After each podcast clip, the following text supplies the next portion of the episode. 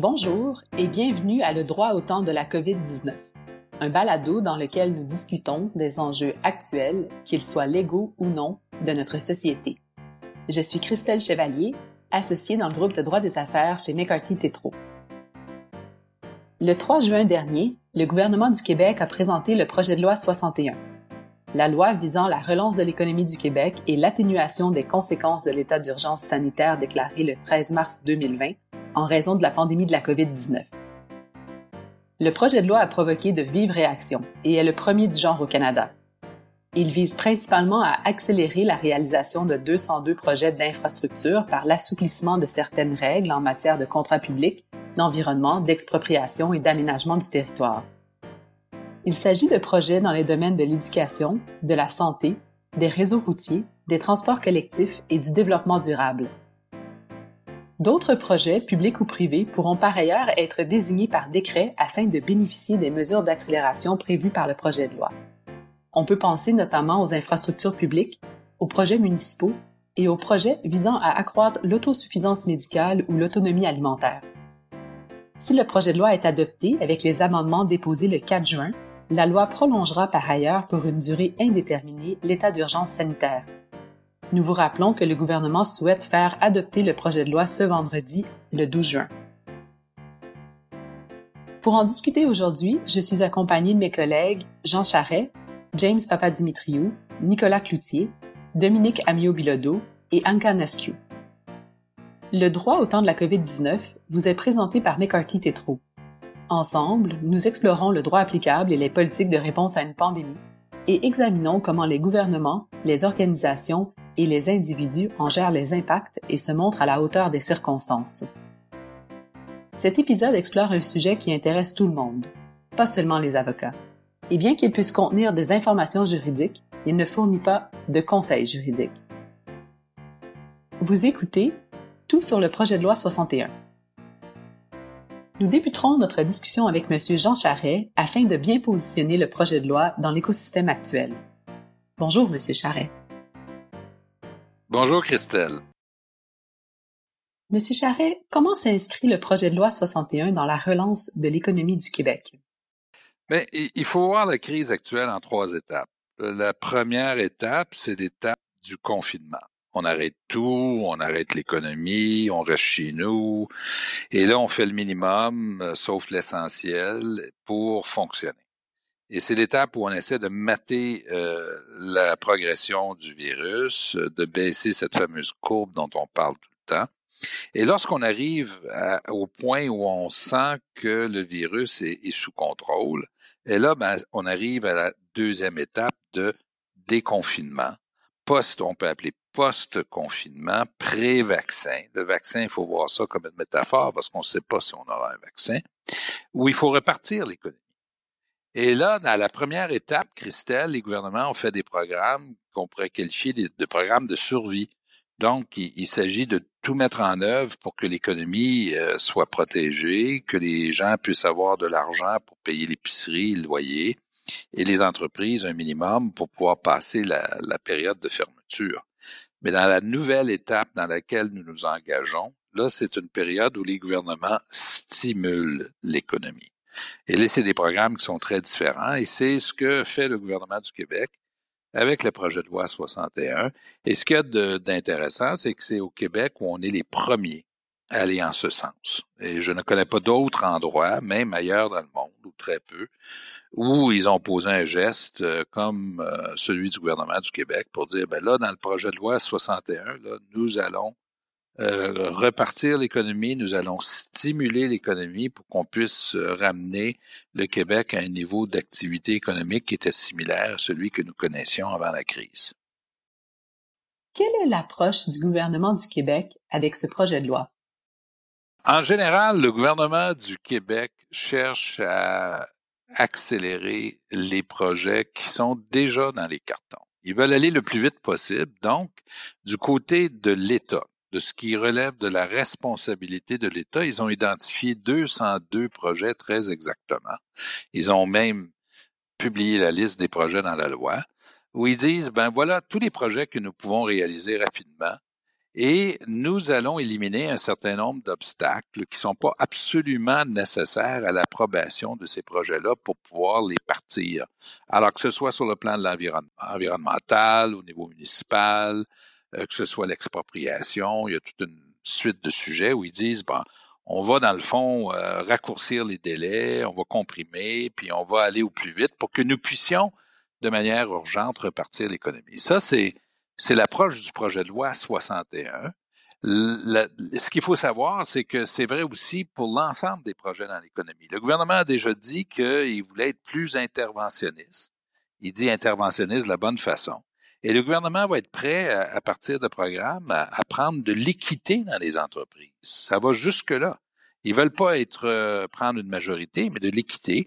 Et le gouvernement a dit également, Christelle, qu'il y aura, si le gouvernement soutient économiquement un projet, une clause Québec dans les contrats. C'est quoi la clause Québec? Ben, c'est une clause qui impose un certain nombre de conditions, en particulier la protection d'emploi au Québec, le maintien des sièges sociaux au Québec, le respect des règles fiscales et la question très sensible de la rémunération des dirigeants qui soit raisonnable. On peut s'attendre à ce qu'ils disent aussi qu'il y a une interdiction de ce qu'on appelle de share buyback ou de dividende. Il y a toute une foule de conditions. Alors, l'aide n'arrivera pas à n'importe quelle condition.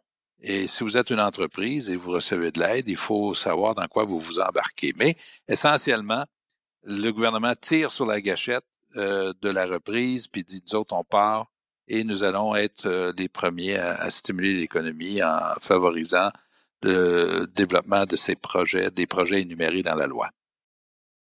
Dans ce contexte-là qu'on vient d'établir ensemble et les annonces que le gouvernement a fait qu'il voulait adopter le projet de loi très très rapidement, comment est-ce qu'on peut entrevoir cette adoption-là avec les partis de l'opposition, mais aussi les amendements qui seront demandés et qui seront faits?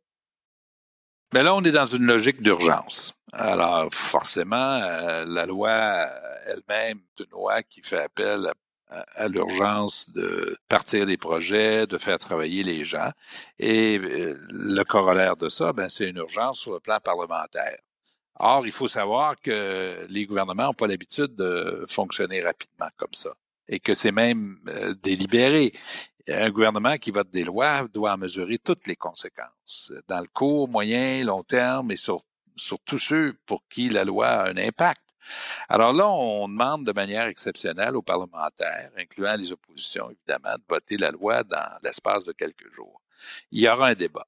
Euh, évidemment, l'opinion publique euh, pèse pour beaucoup là-dedans et même les médias qui vont vouloir souhaiter que, ils vont souhaiter que la loi soit adoptée rapidement. Mais il faut s'attendre à ce que les partis d'opposition fassent leur travail. Et à la limite, Christelle, je vous dirais ceci, si euh, ce n'est pas le cas, moi, je, je, je, suis de ceux qui pensent que M. Legault serait prêt à imposer ce qu'on appelle le baillon, une mesure exceptionnelle où on, on ferme le débat puis on force l'adoption du projet de loi. Sur les amendements, ça, c'est au Québec, on a toujours eu la bonne habitude d'être plus ouvert à des amendements quand on dépose des lois qu'ailleurs. C'est vrai en commission parlementaire. Et voilà une loi qui a été faite assez rapidement, avec des conséquences importantes qu'on demande d'adopter très vite. Et il faut s'attendre à ce qu'il y ait beaucoup d'amendements et que le gouvernement soit ouvert à des amendements pour faire passer sa loi. Ça veut dire, pour ceux qui nous écoutent et qui ont intérêt sur un sujet ou un autre, qu'il faut bouger rapidement pour se faire entendre. Le gouvernement va être ouvert aux représentations, mais les délais pour être entendus sont très courts par rapport à ce qu'on a connu dans le passé, d'où l'importance d'y porter attention dès maintenant pour pouvoir euh, faire faire les changements qu'on souhaite faire euh, apporter à la loi. Merci beaucoup, Monsieur Charret, pour euh, ces éclaircissements, ces informations. Merci beaucoup, Christelle. À bientôt. Plus précisément, les propositions du projet de loi 61 peuvent être regroupées en deux axes.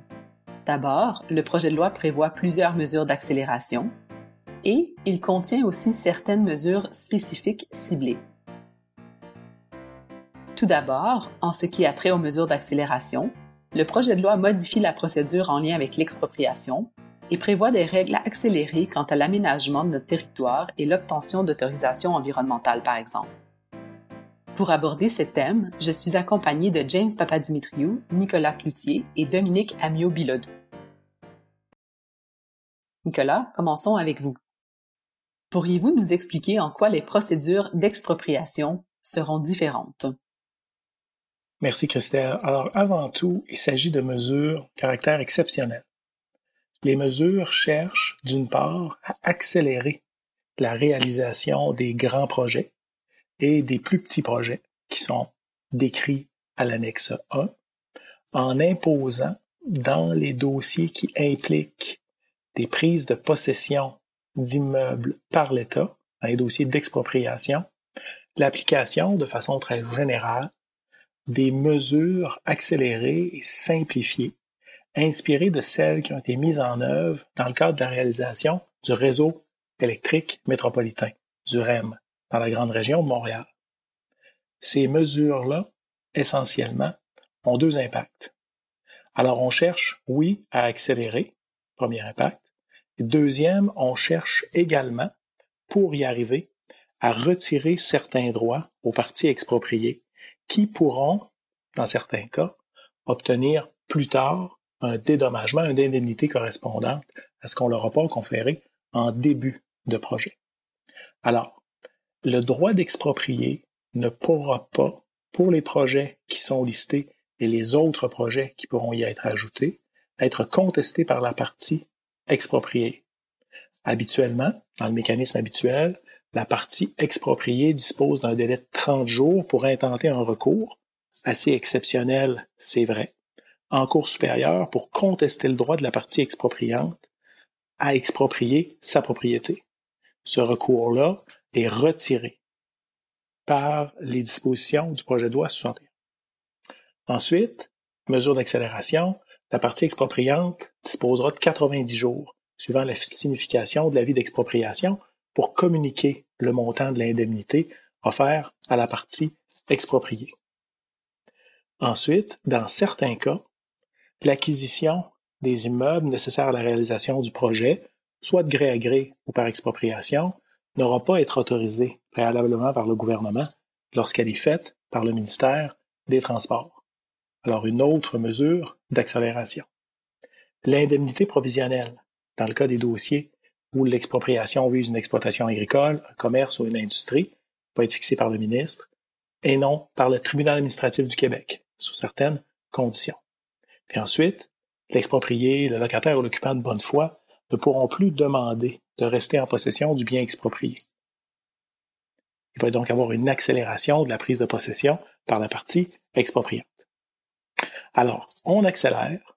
Pour accélérer, on le fait en partie au détriment des droits des parties expropriées, mais il faut bien garder en tête qu'il s'agit d'un nombre de projets limité.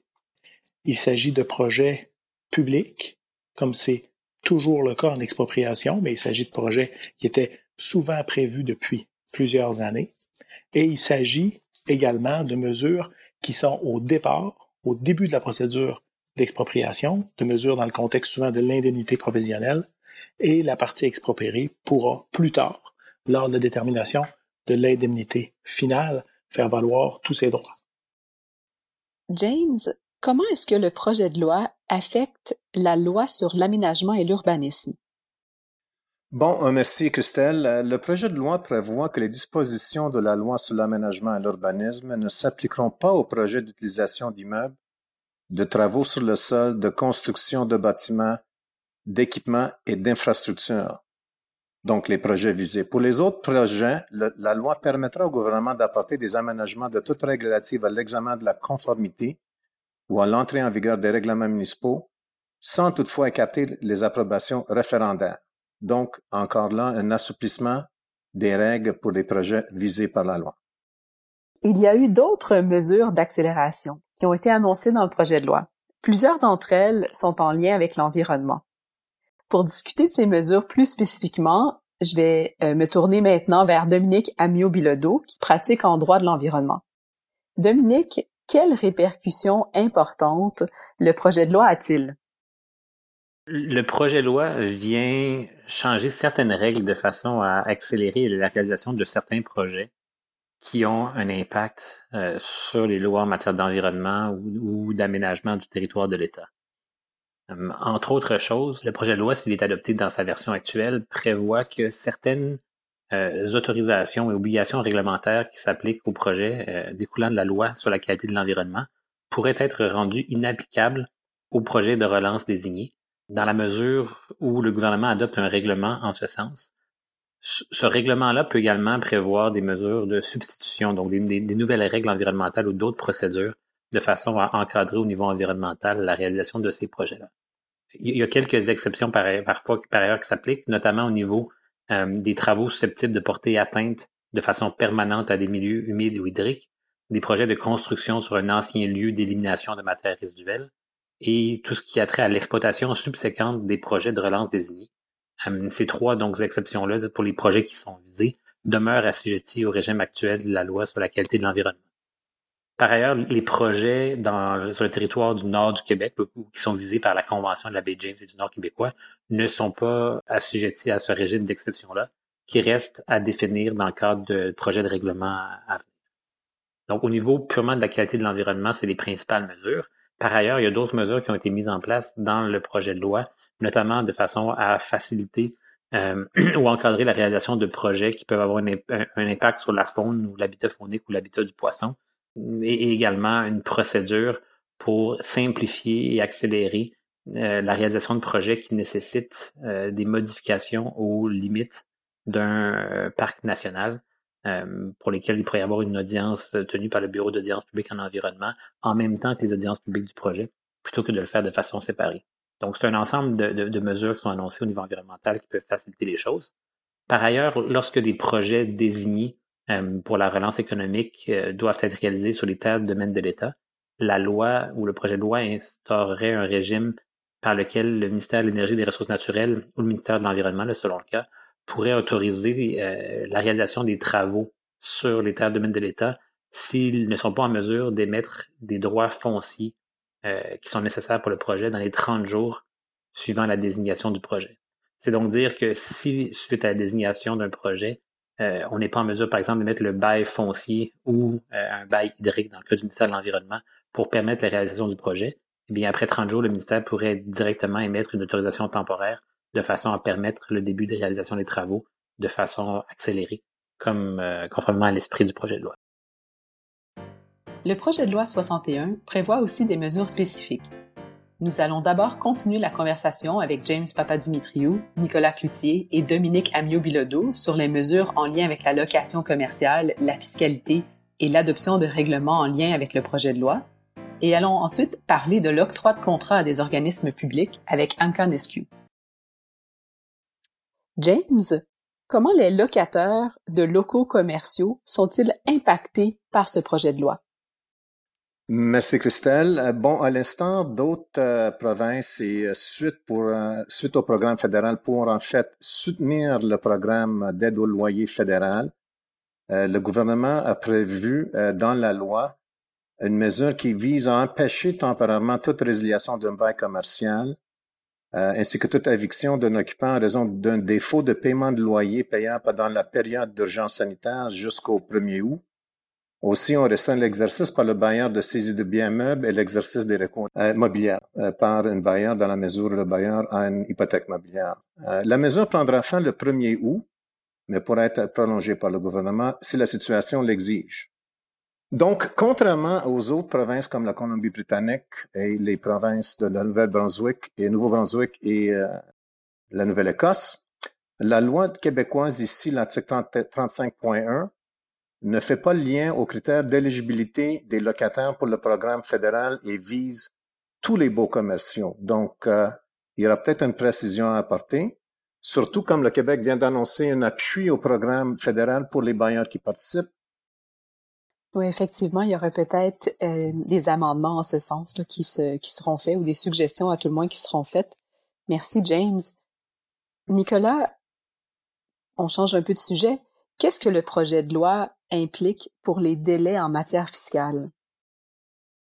En effet, Christelle, il y a des dispositions dans le projet de loi qui visent les délais en matière fiscale qui sont bien étrangères là, à celles qui abordent d'autres sujets comme les baux commerciaux, l'aménagement du territoire, l'environnement, les contrats publics. En matière de fiscalité, essentiellement, ce que les mesures prévoient, c'est d'accorder à l'Agence du revenu du Québec des délais additionnels pour émettre des nouvelles cotisations, pour déterminer des pertes et aussi pour tenter le recouvrement de créances fiscales. Alors, ce que la loi permet de faire, on autorise Revenu Québec à bénéficier d'une suspension des délais pour le recouvrement, pour les cotisations, pour les déterminations, du 13 mars 2020 jusqu'au 90e jour suivant la fin de l'état d'urgence sanitaire. on sait que l'état d'urgence sanitaire a été prolongé par le projet de loi 61. Alors, ça reflète le fait que le gouvernement du Québec a demandé à Revenu Québec d'utiliser ses ressources durant la période d'urgence sanitaire à d'autres programmes et à atteindre d'autres objectifs que ceux qui sont habituellement les siens, c'est-à-dire de participer au financement de l'État par le recouvrement de créances, par l'émission de cotisations, par l'émission de nouvelles cotisations. Puisque le travail de Revenu Québec a dû être pivoté vers la mise en œuvre des mesures d'urgence, on permet ici à Revenu Québec de bénéficier d'une suspension des délais qui courraient à son encontre et reprendre progressivement le travail quand les conditions vont le permettre.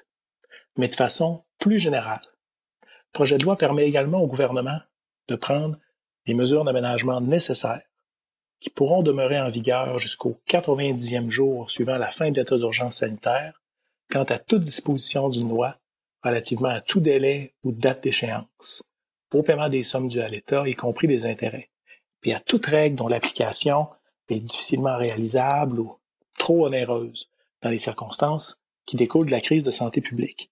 Alors le gouvernement se permet, par le projet de loi 61, de retarder les délais auxquels il ferait face et desquels il n'a pas pu prendre les actions nécessaires, agir en conséquence durant la période de pandémie parce que ses ressources étaient pivotées vers d'autres urgences. Alors, c'est des dispositions auxquelles on s'attendait, c'est des dispositions qui sont malheureusement nécessaires dans les circonstances et reflètent le rôle modifié de l'État durant la crise, durant la période d'urgence sanitaire. Dominique, plusieurs règlements vont certainement devoir être adoptés pour mettre en œuvre le projet de loi lorsqu'il aura lui-même été adopté. Comment ceux-ci seront-ils mis en place et comment est-ce que la procédure est-elle modifiée de la procédure normale? Ben, effectivement, c'est critique au niveau environnemental de comprendre ce processus-là, d'autant plus que toutes les exceptions à la loi sur la qualité de l'environnement ou le régime transitoire qui est mis de l'avant par le projet de loi dépend de l'adoption d'une réglementation euh, subordonnée. Et au moment où on se parle, il n'y a pas eu de projets de règlement qui ont été publiés encore, de sorte qu'on ne sait pas encore quelles, vont être ces règles, et, c'est évidemment quelque chose qu'on va suivre de très près au cours des, jours et des semaines qui, suivent. Euh, de façon usuelle, euh, un projet de règlement doit faire l'objet d'une période de consultation de 45 jours suite à, à sa prépublication dans la Gazette officielle du Québec. Maintenant, le projet euh, de loi viendrait modifier ces règles-là et prévoit plutôt un délai très court qui peut aller jusqu'à, en fait, qui ne peut pas être inférieur à 10 jours euh, de pré-publication pour euh, commentaire. Évidemment, 10 jours pour commenter un projet de règlement, c'est très, très court et surtout, ça laisse peu de place à avoir des échanges constructifs avec le gouvernement, donc il faut se tenir prêt à agir rapidement dès la publication des projets de règlement. Le projet de loi prévoit par ailleurs la, possibilité d'adopter directement les règlements en forme finale, donc sans prépublication dans la Gazette officielle, lorsque euh, l'objet du règlement a fait l'objet d'une étude en commission euh, à l'Assemblée nationale. Euh, ce qui est une nouvelle mesure d'exception qui, vise la période de, relance qui n'existait pas par le passé. Donc, à nouveau, une autre raison pour laquelle il est critique pour les entreprises qui sont visées par les projets de relance de euh, suivre de très près les travaux euh, à l'Assemblée nationale et également euh, l'ensemble des discussions qui s'y rattachent pour pouvoir venir, voir venir les choses et rattraper la, donne. On prévoit finalement dans la, norme transitoire le fait que les règlements de transition pourraient entrer en vigueur directement au moment de leur publication plutôt que 15 jours plus tard, ce qui vient ajouter au fait que plusieurs de ces projets-là vont pouvoir se déployer très rapidement, contrairement aux circonstances usuelles. Anka, quelles sont les orientations du projet de loi 61 sur les mesures relatives au contrat des organismes municipaux et publics? Christelle, tout d'abord, euh, j'aimerais juste préciser qu'au moment où on se parle, euh, le projet de loi 61 est devant une commission parlementaire, donc il fait l'objet encore de débats et on, pourra très bien s'attendre à d'autres modifications. Mais d'une manière générale, qu'est-ce qu'on peut saisir des orientations du gouvernement quant au contrat public? C'est que le, le, gouvernement soit par règlement ou par décret selon le type de contrat, euh, anticipe à prévoir euh, des conditions qui seront différentes euh, aux ceux qui sont présentement euh, euh, applicables au terme de la loi sur les contrats des organismes publics ou selon les, les, les lois applicables aux, aux, organismes municipaux. Juste une petite parenthèse, au, au, terme du projet de loi, un organisme municipal englobe une municipalité, une communauté métropolitaine, une régie intermunicipale, ainsi que les sociétés de transport en commun.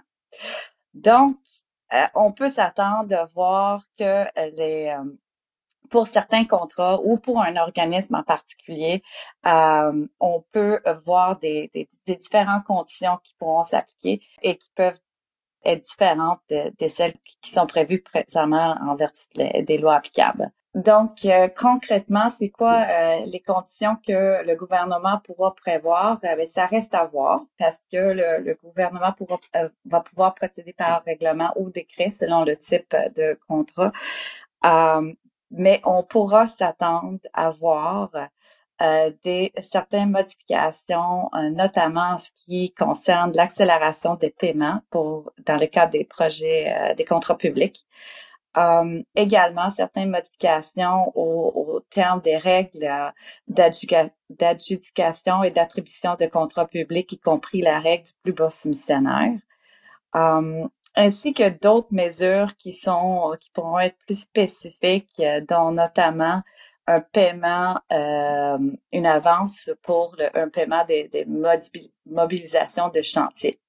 Mais tout ça, ça reste à voir, euh, Christelle. Donc, euh, on, va suivre le, projet de loi et on, pourra euh, te revenir avec les détails une fois qu'ils seront adoptés par le gouvernement. Ceci met fin à un autre épisode de Le droit au temps de la COVID-19. Si vous avez aimé cet épisode, abonnez-vous, partagez-le et parlez-en à vos collègues et amis. Nous espérons également que vous nous enverrez vos suggestions pour de futurs épisodes. Nous voulons discuter de ce qui est d'intérêt et d'actualité pour vous. Vous pouvez me laisser un message vocal au 514-397-4159 ou me joindre par courriel à cchevaliergagnon à commercial Cet épisode a été réalisé par Myriam Veilleux, Mireille Trottier et moi-même. Nous remercions spécialement Lara Natans, Trevor Lawson, Véronique Wattier-Larose et toute l'équipe chez McCarthy Tétro. Si vous cherchez plus d'informations, assurez-vous de consulter notre centre de relance COVID-19 que vous pouvez retrouver sur la page principale de notre site Web. Alors voici, c'était le droit au temps de la COVID-19. Je suis Christelle Chevalier. Merci d'avoir été là et bonne santé.